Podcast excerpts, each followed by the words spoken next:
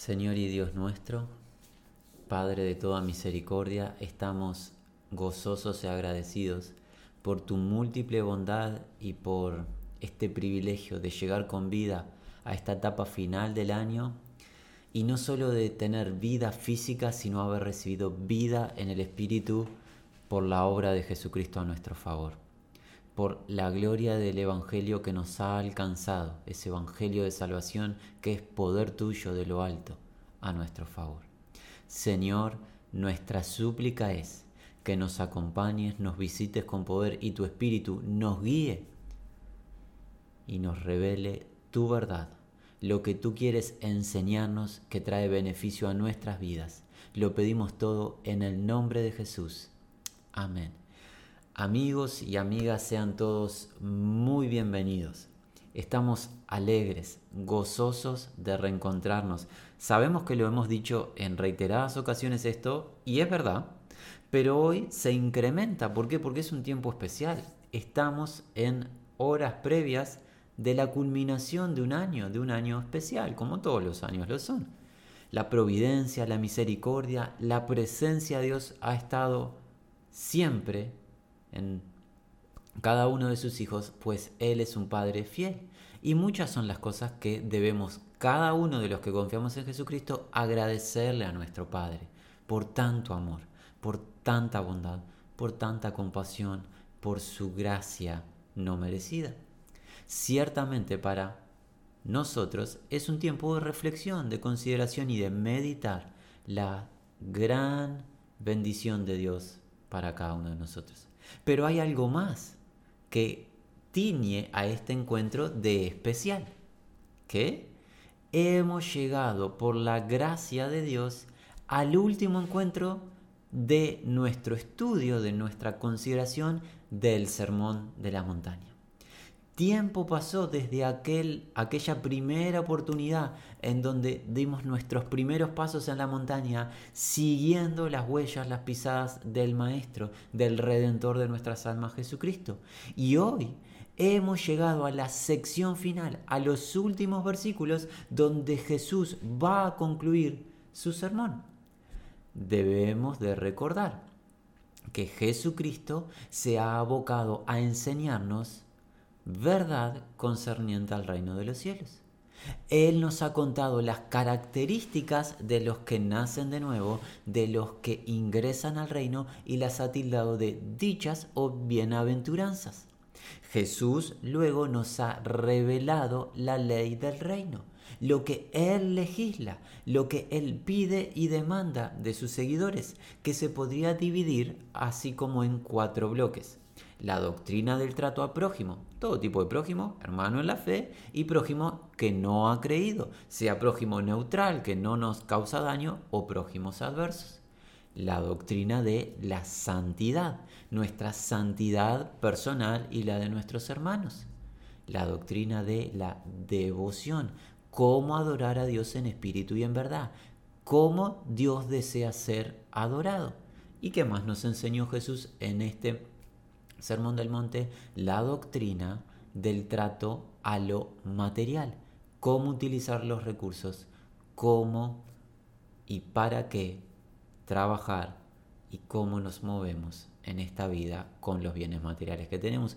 Esos cuatro grandes bloques es lo que Jesús nos ha estado enseñando, si bien tenemos que eh, recordar que nosotros hemos hecho anexos dentro de estos temas y hemos eh, utilizado la oportunidad, estos encuentros a modo de audio, para expandir dentro de la revelación del Señor y también eh, contar de sucesos que van a venir, que están revelados en las Sagradas Escrituras, y hemos hecho distintos anexos que hicieron un poco más largo este estudio.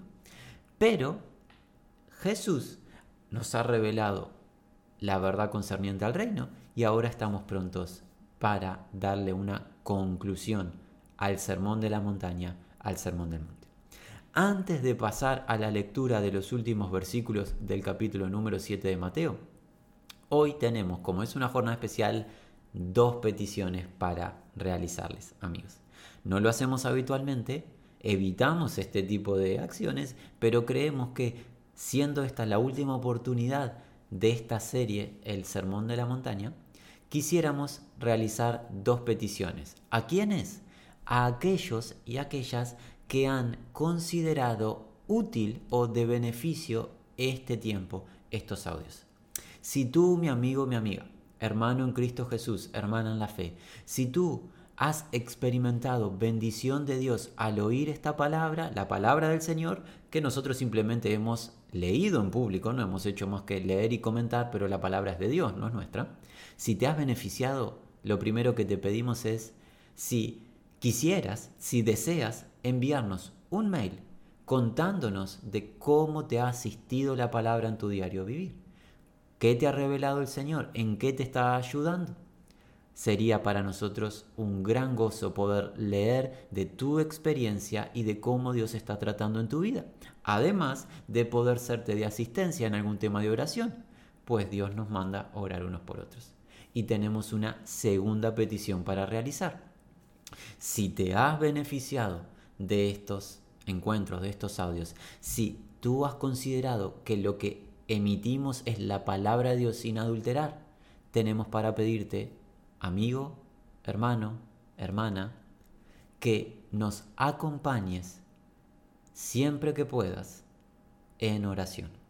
Necesitamos la oración del pueblo de Dios para que Dios bendiga nuestras vidas y nos dé de nuevo para siempre, siempre hablar lo que Él dice y desechar cualquier tipo de pensamiento vano nuestro para que hablemos solamente la palabra que se nos fue encomendada, la que el Señor le delegó a sus siervos, los apóstoles y profetas, y no más de eso.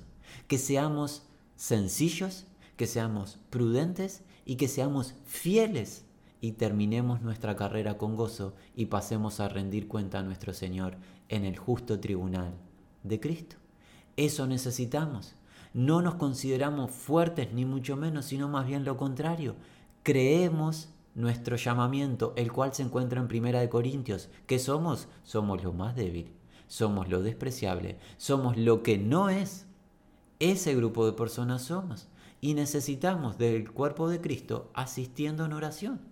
Si tienes a bien, mi amigo y hermano, apóyanos en oración para que continuemos la carrera y podamos anunciar a Cristo con libertad a tiempo y fuera de tiempo y lo podamos hacer de manera gratuita como a Dios le agrada. Dicho esto, cerramos este gran paréntesis de peticiones y nos abocamos a la lectura de la palabra de Dios. Capítulo 7 de Mateo. Vamos al último sector del Sermón de la Montaña, el sermón quizás más famoso que quedó registrado de nuestro Señor, de nuestro amo, del Redentor de nuestras vidas, Jesús el Cristo. 7 versículos 24 al 29 dice así la palabra de Dios. Cualquiera pues que me oye estas palabras y las hace, le compararé a un hombre prudente que edificó su casa sobre la roca. Descendió lluvia y vinieron ríos y soplaron vientos y golpearon contra aquella casa y no cayó, porque estaba fundada sobre la roca. Pero cualquiera que me oye estas palabras y no las hace, le compararé a un hombre insensato, que edificó su casa sobre la arena. Y descendió lluvia, y vinieron ríos, y soplaron vientos, y dieron con ímpetu contra aquella casa, y cayó, y fue grande su ruina. Y cuando terminó Jesús estas palabras, la gente se admiraba de su doctrina porque les enseñaba como quien tiene autoridad y no como los escribas. Muy bien. Para aquellos que nos han acompañado, recuerdan que hemos hablado de esta como sección final que comienza en el versículo 13. Jesús habló de dos tipos de puertas únicamente, una estrecha, una amplia, con dos caminos para transitar, uno angosto y uno espacioso. La puerta estrecha con el camino angosto lidera, guía al ser humano a la vida. Pocos la hallan.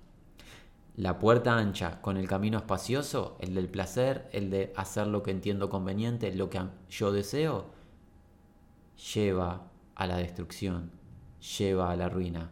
Muchos transitan por ella.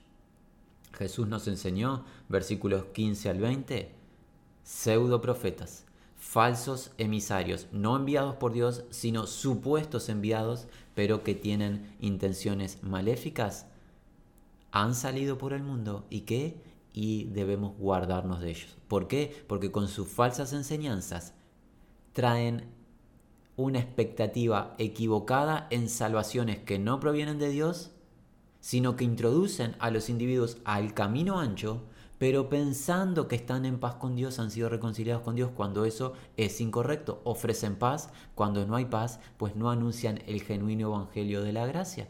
Por ende, la gente está engañada en dicho sistema a través de esos pseudo profetas y van a perdición. Tal es así que en los versículos 21 al 23 Jesús fue enfático, declarando que no alcanza con profesar correctamente a Jesús como Cristo, ciertamente hay que hacerlo, pero eso no alcanza. ¿Por qué? Porque un genuino nacido del cielo, un genuino creyente en Jesucristo, alguien que nació de nuevo, no solo profesa, sino hace la voluntad de aquel que está en el trono, Dios el Padre. Practica la voluntad. El que declara lo correcto, pero no obedece al Señor, demuestra con sus hechos que no nació de nuevo. Por ende, advertencia solemne. Y ahora, en los versículos 24 al, 27, Jesús culminará su declaración. Los versículos 28 y 29 es una descripción de situación de Mateo. Ya no habla Jesús en los versículos 28 y 29, sino que es Mateo el apóstol quien nos va a describir qué pasó luego de que culmina el sermón. Pero ¿qué nos va a enseñar Jesús? Nos va a enseñar, a modo de finalización de su sermón, una parábola. Comienza así, versículo 24. Cualquiera pues que me oye estas palabras y las hace, le compararé a un hombre prudente que edificó su casa sobre la roca.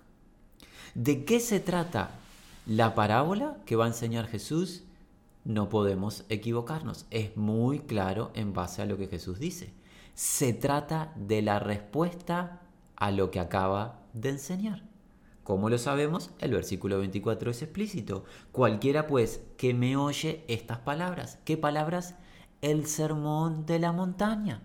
Lo que nosotros lamentablemente seguimos oyendo en el presente como, por algunos, no todos, pero por algunas personas, como algo insignificante.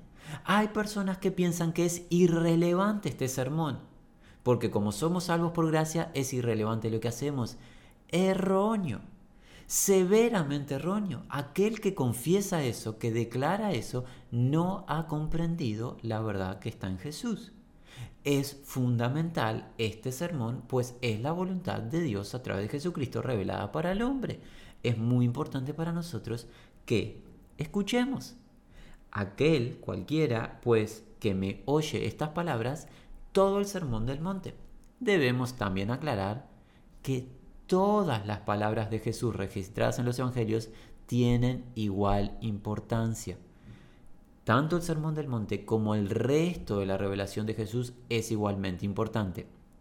Pero en el contexto inmediato, Jesús está haciendo referencia a las palabras que ha proclamado en el Sermón de la Montaña, que comenzó en Mateo en el capítulo número 5 a partir del versículo número 3 y finalizará en el capítulo 7, versículo 27.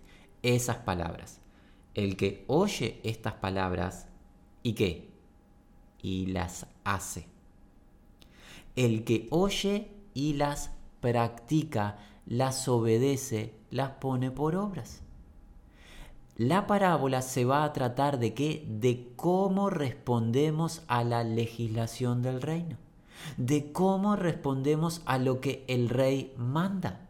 De eso se trata la parábola. No hay otra interpretación posible. Aquel que lo interprete de otra manera, creemos en el temor del Señor, no lo decimos eh, con eh, intenciones de dañar a nadie, pero creemos que es una interpretación equivocada. La parábola se trata de cómo respondemos a la voz de Jesús, al mandamiento de Jesús, a su autoridad los que son de Cristo van a responder correctamente. Continuemos. El que me oye estas palabras, entiéndase el sermón del monte, y las hace, ¿Qué pasa con él, Jesús? Le compararé. Será asemejado. Será asemejado por Jesús a un hombre y la idea es a un ser humano. Esto aplica para varón y mujer, sin excepciones. Le compararé a un hombre, a un ser humano prudente. ¿Cuál es ese calificativo? Alguien sabio, alguien que discierne, alguien que está viendo con claridad. Prudente. ¿Y cómo se manifiesta esa prudencia? Porque edificó, construyó, levantó su casa sobre la roca. El que oye las palabras de Jesús, el semor de la montaña, y las practica, Jesús le va a asemejar, le va a considerar como un individuo sabio, como un individuo que discierne, que escoge lo bueno. ¿Por qué? Porque ha levantado, ha edificado una casa sobre la roca y destacamos que tiene el artículo definitivo, no cualquier roca, sino la roca, ya veremos cuál es. Aquellos que saben de construcciones tienen el conocimiento claro que se necesita un fundamento sólido para levantar una edificación. Pues si no, la edificación estará expuesta a incertidumbre y a que se destruya. Y es lo que Jesús va a profundizar en el versículo 25. Y ya veremos de qué se trata todo esto. Versículo 25 dice así, descendió lluvia y vinieron ríos y soplaron vientos y golpearon contra aquella casa y no cayó porque estaba fundada sobre la roca. El hombre prudente, el sabio hombre, edifica sobre el fundamento su casa. Llegan, notemos que las tormentas, las aflicciones, las dificultades van a llegar a modo de lluvia, de ríos, torrentes o vientos. Y van a remeter contra la edificación. Van a golpear contra aquella casa. Pero ¿qué pasa? La casa no cae, no es tirada abajo, no es destruida. ¿Cuál es la razón por la cual la casa no cae? Porque estaba fundada, se había apoyado sobre pilares claros. ¿Cuál? La roca. ¿De qué está hablando Jesús? No tenemos duda alguna en el temor del Señor la roca, en ese artículo definitivo, una única roca, ¿quién es? Él mismo, como se enseña en el Antiguo Testamento y en el Nuevo Testamento. Él es la piedra principal, perdón. Él es la roca, la piedra cimera, esa roca de escándalo para los que se pierden, esa piedra de tropiezo, pero para los salvos es la piedra preciosa escogida por Dios. Él es el fundamento su palabra. Por ende, ¿quién es el hombre prudente? ¿Quién es el ser humano sabio? El que escucha la enseñanza de Jesús y obedece la enseñanza de Jesús.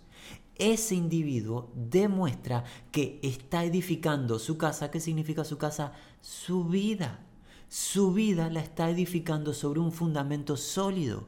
Y van a llegar las tormentas, no hay duda que van a llegar, no, no es un supuesto. Van a llegar las tormentas, van a llegar los fuertes vientos, van a llegar los torrentes, los ríos y no le van a destruir la vida. ¿Qué habla? Seguridad. Seguridad, porque esa vida ha sido construida sobre algo fundamentado, sobre algo sólido, algo que perdura, algo que no se conmueve. Jesús. Y Jesús es verdad. Su palabra es fundamento. Por ende, ¿de qué trata la parábola? De cómo se responde a la enseñanza de Jesús. Y responder con sabiduría es obedecer. Sabemos que muchos al oír este tipo de palabras sienten aflicción o dificultad, porque lamentamos que hay tantas enseñanzas polulando en el presente que contradicen todo lo que se está diciendo, pero recuerda, mi amigo, esto que estamos leyendo no es un libro que hemos escrito nosotros. No se trata de nuestra opinión, es irrelevante nuestra opinión. No tiene consistencia, no tiene contenido ninguno nuestra opinión. No puede salvar a nadie nuestra opinión. Recuerda, mi amigo, esto que estamos leyendo es la palabra de Dios encarnado, que lo sabe todo, lo sabe todo del pasado, del presente y del futuro. Todo lo sabe Jesús. Por ende, si Jesús dice que sabio es aquel que practica lo que Él manda, ¿qué debemos hacer nosotros? Decir sí y amén. No nos queda margen para otra cosa. Es sabio aquel o aquella que obedece a Jesús. Ese estará con su vida sólida, arraigada en algo estable, algo que no va a ser conmovido por ninguna tormenta. Nada ni nadie podrá mover, podrá quitar esa vida del fundamento. Fue fundamentada en la roca, esa roca definitiva, la cual es Cristo. Pero aquí no culmina la enseñanza de Jesús. Bueno es haber oído esta primera parte. Hay una segunda parte. Porque si has sido diligente en el estudio de lo que viene enseñando Jesús, en particular la última sección, Jesús ha hablado de dos tipos de puertas, Jesús ha hablado de dos tipos de caminos, Jesús ha hablado de dos tipos de personas, las que declaran, profesan lo correcto, pero son hacedoras de maldad. Jesús está hablando que hay dos tipos de clases de personas y nos va a detallar las, el segundo tipo de personas a partir del versículo 26. Pero cualquiera que me oye estas palabras y no las hace. Nótese que los dos grupos de personas, todo ser humano, hicieron lo mismo, en parte, que oír. Todos oyeron la palabra de Jesús. Bueno es oír la palabra de Jesús. Pero la respuesta a lo proclamado es distinta. El primer grupo, al cual se dirige Jesús como sabio, es el que oyó y obedeció oyó y practicó, oyó y puso por obras. Pero ¿qué pasa con el segundo grupo? Cualquiera que me oye estas palabras y no las hace, y no las practica, y no las obedece, por ende las tiene en poca estima. Solamente alguien que estima en poco la palabra de Jesús no va a obedecer.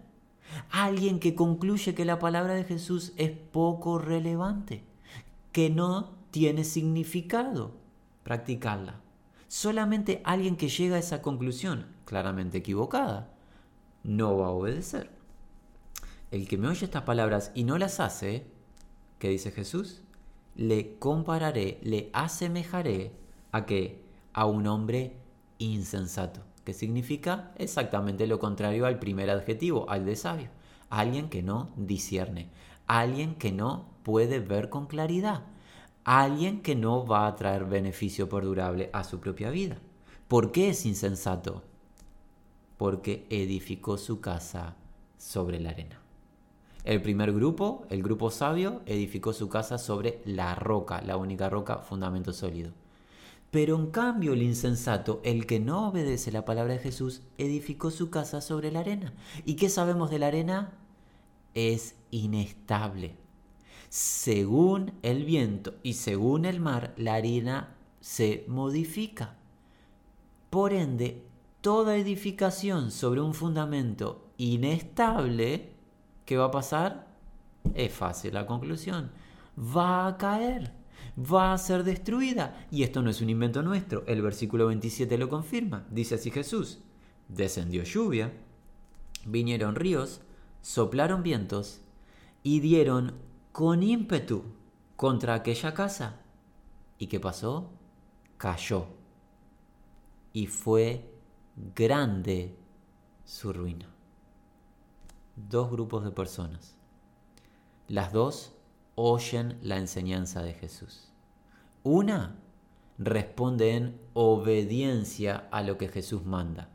Sabio, prudente, que edifica sobre fundamento sólido, no hay fuerza que destruya dicha edificación, beneficio eterno. El segundo grupo escuchó igualmente a Jesús, pero no obedeció a Jesús, porque tuvo en poco dicha enseñanza. ¿Qué hizo esa persona? Edificó su vida sobre sus propios pensamientos, deseos o lo que el mundo le enseñó.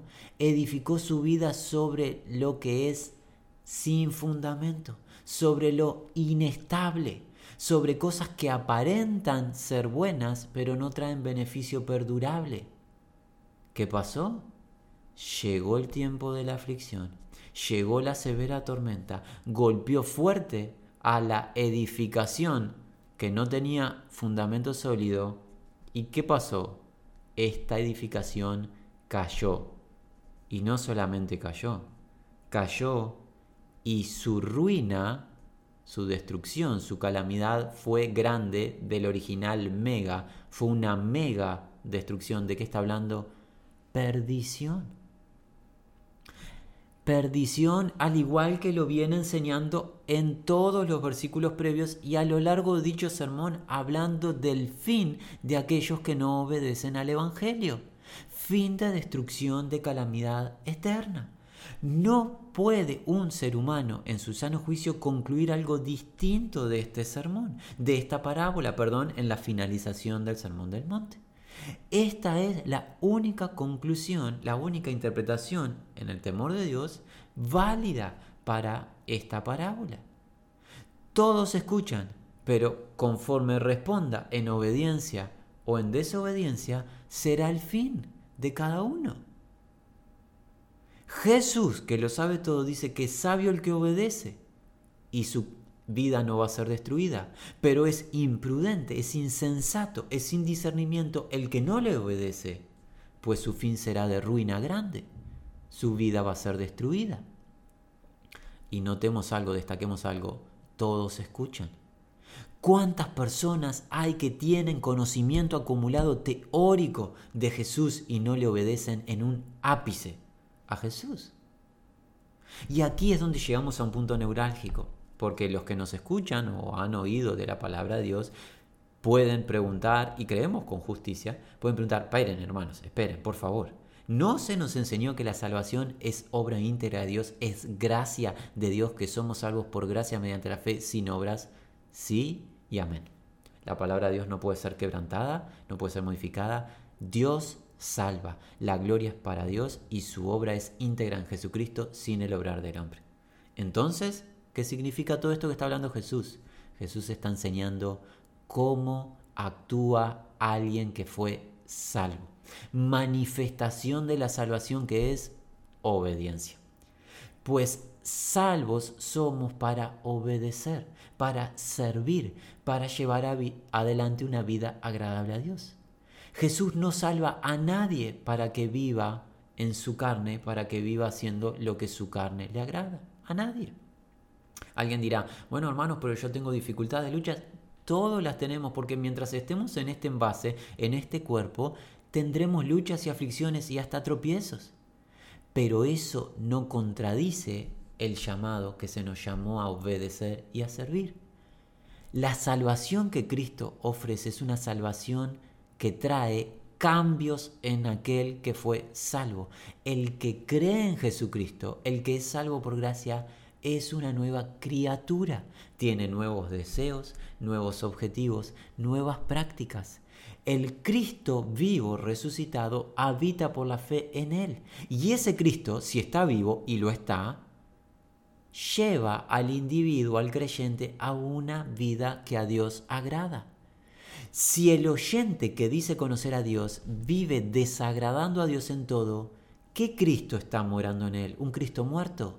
Y Cristo muerto no está, porque si Cristo está muerto, vana es nuestra fe, estamos todos perdidos. Cristo ha resucitado y ha resucitado nuestros corazones también, de los que hemos creído. Y si Cristo resucitó nuestros corazones, está vivificado, tenemos que manifestar esa vida. Y parte de esa manifestación es en obediencia. Cuando desobedecemos a Dios, cuando le ofendemos, nos arrepentimos, confesamos nuestro tropiezo, nuestra ofensa y la sangre de Jesucristo sigue siendo eficaz para limpiarnos de toda maldad. Pero nadie se engaña, ni engaña a otros pensando de que yo creí, yo profesé y ahora nadie a mí me puede decir nada porque hago lo que quiero y no me puede pasar nada. Esa es una situación de tremenda incertidumbre. El que creyó genuinamente nació de nuevo y está experimentando la transformación del Espíritu Santo y la verdad en su vida. Y esa transformación lo guía a la obediencia. lo primero que lo guía es a aceptar la voluntad de Dios. Y el mismo espíritu que nos trae la aceptación de la verdad, el querer, nos va a producir el hacer de su buena voluntad. Nos va a enseñar a practicar la vida de Cristo. Tomémonos breves minutos porque estamos prontos para concluir. El hermano Jacobo, Santiago, en su libro, lo declara esta misma verdad de una manera tremendamente clara. El Espíritu Santo le inspiró a darnos comprensión de esta palabra. En el capítulo número uno del libro de Jacobo, del libro de Santiago, leemos a partir del versículo 21. Santiago 1.21. Por lo cual, desechando toda inmundicia y abundancia de malicia, desechen, despojen, dejen ir el mal, toda práctica inicua, toda desviación de los parámetros de Dios. ¿Qué hay que hacer? Hay que dejar ir algo y recibir otra cosa. ¿Qué recibimos? Con mansedumbre la palabra implantada, la cual puede salvar vuestras almas. Para recibir la palabra tenemos que dejar ir la práctica de pecado. No puedo pretender sostener con una mano la verdad de Cristo, sus mandamientos, y sostener con la otra mano mi pecado que me agrada. Debo dejar ir el pecado. No puedo practicar más el pecado si es que he nacido de Cristo. Mi vida se tiene que asemejar al Señor y ya no puedo vivir la vida del pasado. No podemos confundirnos de decir, sostengo con un brazo a Cristo y sostengo mi carne y mis deseos abominables con el otro. No es viable esa doble vida. Hay que escoger un camino. El camino angosto debemos escoger todos. Reciban luego de haber desechado el mal, reciban con mansedumbre la palabra implantada y esa palabra que puede salvar vuestras almas. Pero, pero, sed hacedores de la palabra. Nótese que el Espíritu es el mismo. El que recibe la palabra de salvación, practica la palabra. Sed hacedores, practicantes, obedientes, todos conceptos intercambiables, de la palabra y no tan solamente oidores, engañándoos a vosotros mismos. Yo destacaría estos versículos, mi hermano, si tú estás abocado a estudiar las Sagradas Escrituras. Nótese que el Espíritu Santo es concreto, que aquellos que son salvos por la palabra obedecen a la palabra y no solamente oyen teóricamente la palabra y hacen lo contrario. Esos se engañan a ellos mismos. El que oye y no practica está engañado. 23. Porque si alguno es oidor de la palabra, pero no hacedor de ella, este es semejante al hombre que considera en un espejo su rostro natural.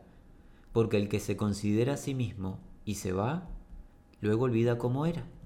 Mas el que mira atentamente en la perfecta ley, la, la de la libertad, la ley de Cristo, y persevera en ella, persevera es permanece en ella permanece en la práctica de lo aprendido. El que persevera en ella, no siendo oidor olvidadizo, sino hacedor de la obra, sino hacedor de la obra, porque fuimos salvos para obrar, no somos salvos por obras, sino que somos salvos por gracia para obrar, para perseverar, para practicar. Este que será bienaventurado en lo que hace. El que obra el que practica, el que obedece, será dichoso o bienaventurado. Nótese que la salvación que es por gracia nos lleva a obedecer y esa obediencia es una dicha, es una bienaventuranza, como Jesús lo acaba de decir. Sabio el que me oye y me obedece. Imprudente, insensato el que me oye y no me obedece. De eso se trata el reino. De eso, mis amigos. De eso, mis hermanos. Y la pregunta que nos debemos hacer, ustedes que están oyendo, pero en particular yo que estoy hablando. Cada uno de nosotros nos debemos de poner un espejo espiritual. ¿Estoy dispuesto a obedecer lo que Cristo me enseña? ¿O aún quiero obedecerme a mí mismo y quiero hacer lo que yo quiero? Esa pregunta me tengo que hacer. Esto no se trata de ponerme a señalar a mi vecino. Esto se trata de examinarme a mí mismo y que ustedes examinen lo que estén oyendo. ¿Quién gobierna? No hay espacio para dos amos. Uno es el amo. O me gobierno a mí mismo, por ende me gobierna el pecado, me gobierna el príncipe de la potestad del aire, me gobierna mi carne, o gobierna Cristo.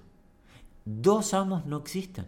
Uno, si me gobierna Cristo, dicha, bienaventuranza, bendición eterna. Si me gobierno yo, el mal, el pecado, el diablo, destrucción.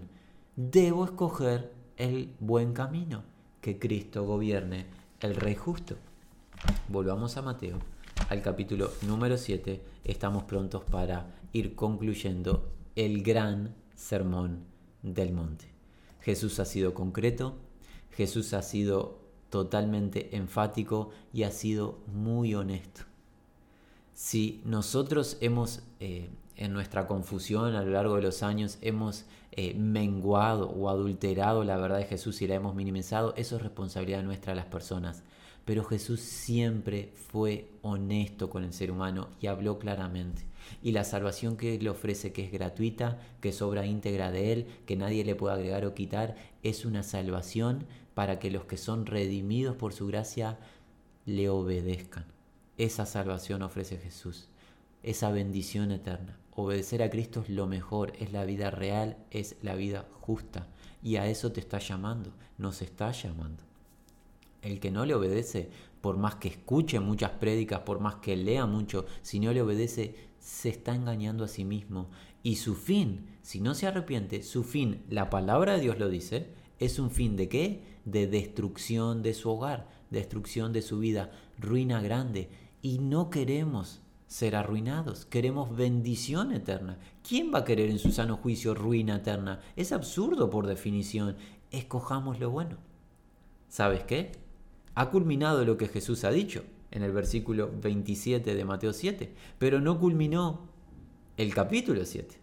¿Por qué? Porque ahora Jesús no va a hablar, sino que quien nos va a hablar es Mateo y nos va a dar como una descripción final de lo que hizo la gente en dicha montaña luego que culminó Jesús su enseñanza. Mateo 7, versículos 28 y 29. Y cuando terminó Jesús estas palabras, la gente, la multitud, se admiraba de su doctrina o de su enseñanza, porque les enseñaba como quien tiene autoridad y no como los escribas. Cuando culminó Jesús su palabra, sus mandamientos, su enseñanza concerniente al reino, la gente quedó atónita, quedó totalmente impactada por lo que Jesús acaba de enseñar. Nadie jamás enseñó de la manera que Jesús enseñó. Nadie lo hizo en el pasado, nadie lo va a hacer en el futuro. Jesús es único e inigualable como maestro, como legislador, como rey. Amigo, ¿Te ha impactado la enseñanza de Jesús? A nosotros sí. Pero que no nos deje en un estado de quedar impactados, quietos, sino que nos guíe a la obediencia, lo cual traerá bendición.